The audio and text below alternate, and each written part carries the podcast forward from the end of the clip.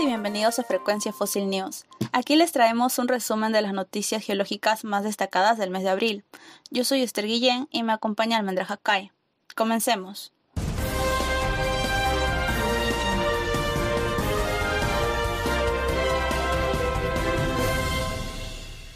Afirman haber hallado pruebas de una capa desconocida en el interior de la Tierra. Investigadores de la Universidad Nacional de Australia aseguran haber confirmado la existencia de un núcleo interno terrestre más interno, cuya presencia indicaría que se produjeron dos enfriamientos distintos en la historia de la Tierra, y no solo uno como se pensaba hasta ahora. Como sabemos, la Tierra tiene cuatro capas principales, la corteza, el manto, el núcleo externo y el núcleo interno. La teoría dominante acerca de cómo se formaron estas capas señala que hace 4.600 millones de años, nuestro planeta era una gran esfera de polvo cósmico y gases unidos por la atracción gravitacional.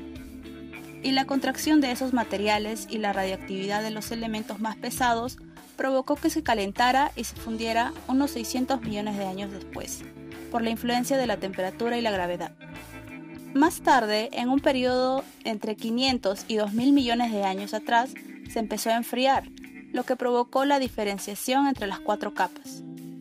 En este proceso, los silicatos más ligeros ascendieron para dar lugar a la corteza y el manto, mientras que los elementos pesados como el hierro y el níquel se hundieron y formaron el núcleo. Sin embargo, con este nuevo descubrimiento y analizando las propiedades únicas del nuevo núcleo interno, se podría decir que ocurrió un segundo fenómeno de enfriamiento en la Tierra durante su formación, esto se basa en un cambio en la estructura del hierro, lo que sugiere dos eventos de enfriamiento por separado.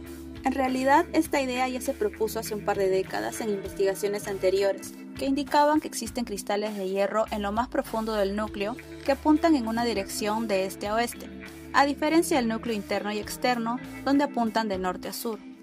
Este dato desconcierta a muchos geólogos, y algunas teorías explicaban este fenómeno agregando precisamente este núcleo más interno, que ocuparía la mitad del diámetro del núcleo interno general. Pero no se tenían datos consistentes para apoyar esta hipótesis, hasta ahora, ya que este estudio permite solucionar este problema mediante el uso de un algoritmo de búsqueda, que rastreó entre miles de modelos posibles del núcleo interno. Y es así como observaron que una Tierra con un núcleo interno aún más interno parecía encajar.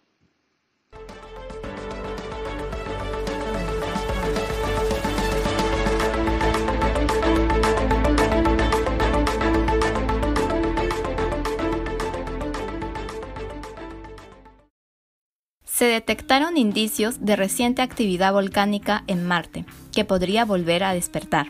Se sabe que el planeta Marte en la actualidad no tiene signos de albergar vida.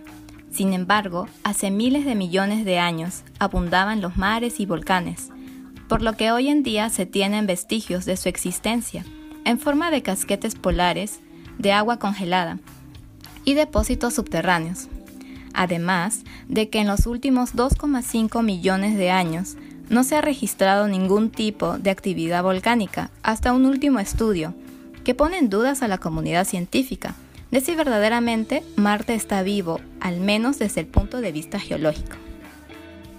En la zona denominada Cerberus Fossae, se ha encontrado evidencias de una erupción volcánica que ocurrió hace 2,5 millones de años que en términos geológicos no es un gran lapso de tiempo, y en base a esto, los científicos sospechan que el planeta rojo sea geológicamente activo.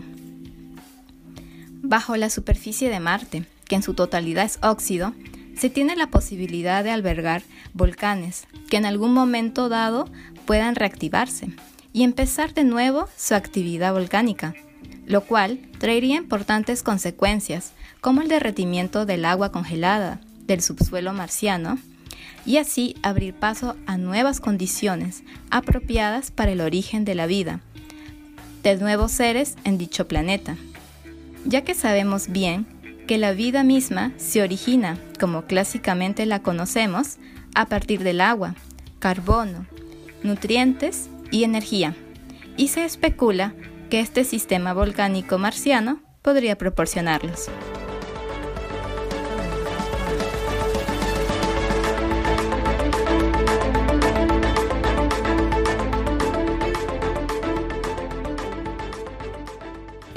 Agua en el manto terrestre.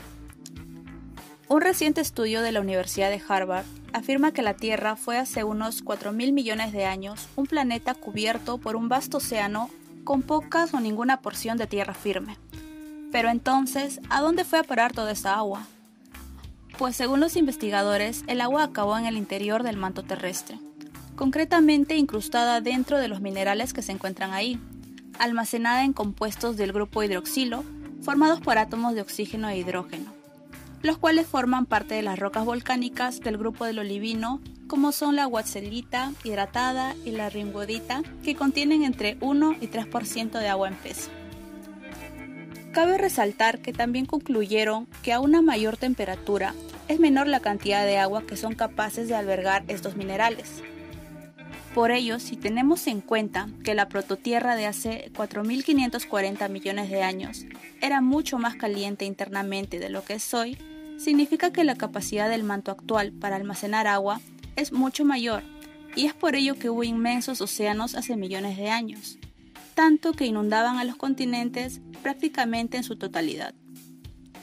Con todo ello, los investigadores señalan que puede haber una reserva de agua enorme en el manto, incluso mayor de la que hay en la superficie, ya que afirman que la capacidad de almacenamiento de agua del manto en la actualidad es de 1.86 a 4.41 veces la masa oceánica superficial moderna. Ahora bien, este hallazgo podría ayudarnos a responder preguntas aún abiertas como ¿dónde surgió la vida? ya que existe un constante debate sobre si se formó en océanos o cuerpos de agua dulce en la superficie terrestre. Pero en el caso de que todo el planeta estuviera bajo el océano, la pregunta podría estar resuelta.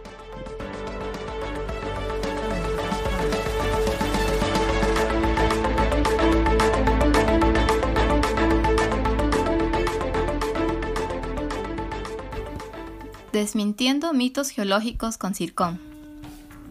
Hace años, en el 2012, se registró la aparición de un cráter causado por un meteorito, el que se haya considerado el más antiguo en la Tierra, en una zona de Groenlandia, y un reciente estudio indicaría de que se trata del resultado de la actividad geológica normal. En la estructura Arken Maniksok en Groenlandia, un equipo de científicos analizó los cristales de circón, hallados en el cráter, y, sabiendo que estos pequeños cristales guardan todo tipo de vestigios sobre la actividad en el pasado, estos tienen la singularidad de no registrar daño alguno, como para ser relacionados al impacto de un meteorito. En las zonas cercanas al cráter se analizaron las rocas y se encontró que los cristales de estas presentan procesos de metamorfismo, el cual es un proceso muy común en las rocas, generalmente cuando ocurren actividades volcánicas, y luego del enfriamiento del magma, bajo buenas condiciones de temperatura y tiempo, estos se recristalizan. Sin embargo, los hallados por los investigadores sí registran una buena cristalización, por lo que no debiera ser a causa del impacto de un meteorito, ya que después de un impacto no hay siquiera tiempo para una cristalización perfecta, por lo que el enfriamiento es muy rápido. Los investigadores cada vez más dudan que el cráter se haya originado por un impacto meteórico, sino por actividad geológica normal. Si bien nos decepcionó que no trabajáramos en una estructura que fue el resultado de un meteorito que golpeó el planeta hace 3.000 millones de años, la ciencia se trata de hacer avanzar el conocimiento a través del descubrimiento. Y nuestra comprensión de la historia antigua de la Tierra continúa evolucionando. Menciona así Chris Hayenchuk, director del equipo de investigación y profesor del Departamento de Ciencias de la Tierra y el Medio Ambiente de la Universidad de Waterloo.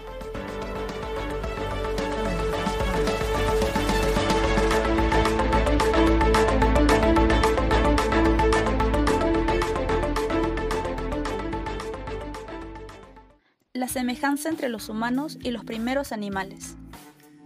Los primeros animales que aparecieron en la Tierra aparecieron hace unos 500 millones de años y eran criaturas marinas muy sencillas, ya que no tenían cabeza, esqueleto ni extremidades. A pesar de no parecerse aparentemente en nada a los seres de hoy en día, Investigadores de la Universidad de California en Estados Unidos concluyeron que uno de los genes que les permitían moverse o reparar su cuerpo se encuentran también en los animales de hoy en día, incluidos los seres humanos. Obtener esta conclusión fue posible gracias al análisis de los registros fósiles, ya que no solo nos da una idea de cómo eran físicamente, sino que también se pueden deducir sus probables comportamientos. Los investigadores estudiaron fósiles de cuatro especies, la Kimberella, la Dickinsonia, el Tibrachidium y los Sicaria, que tenían aproximadamente el tamaño y la forma de un grano de arroz y representan a los primeros bilaterianos, organismos con un frente, un dorso y aberturas en cada extremo conectados por un intestino. Estas cuatro especies eran multicelulares. La mayoría tenía simetría en sus lados izquierdo y derecho, así como sistemas nerviosos y musculares no centralizados. Además, parecen haber podido reparar partes dañadas del cuerpo mediante un proceso conocido como apoptosis. Los mismos genes involucrados son elementos clave del sistema inmunológico humano, que ayuda a eliminar las células precancerosas e infectadas por virus.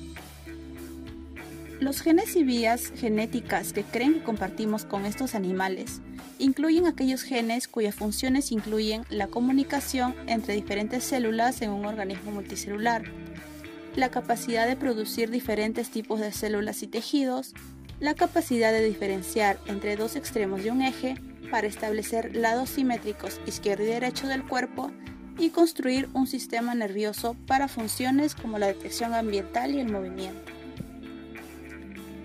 En el futuro, el equipo planea investigar el desarrollo muscular y los estudios funcionales para comprender mejor la evolución temprana de los animales con el fin de demostrar que están genéticamente vinculados a los animales modernos y a nosotros, a pesar de su antigüedad y de ser completamente distintos. Un nuevo estudio muestra la relación entre el fin de los ciclos solares y un cambio del fenómeno del niño a la niña.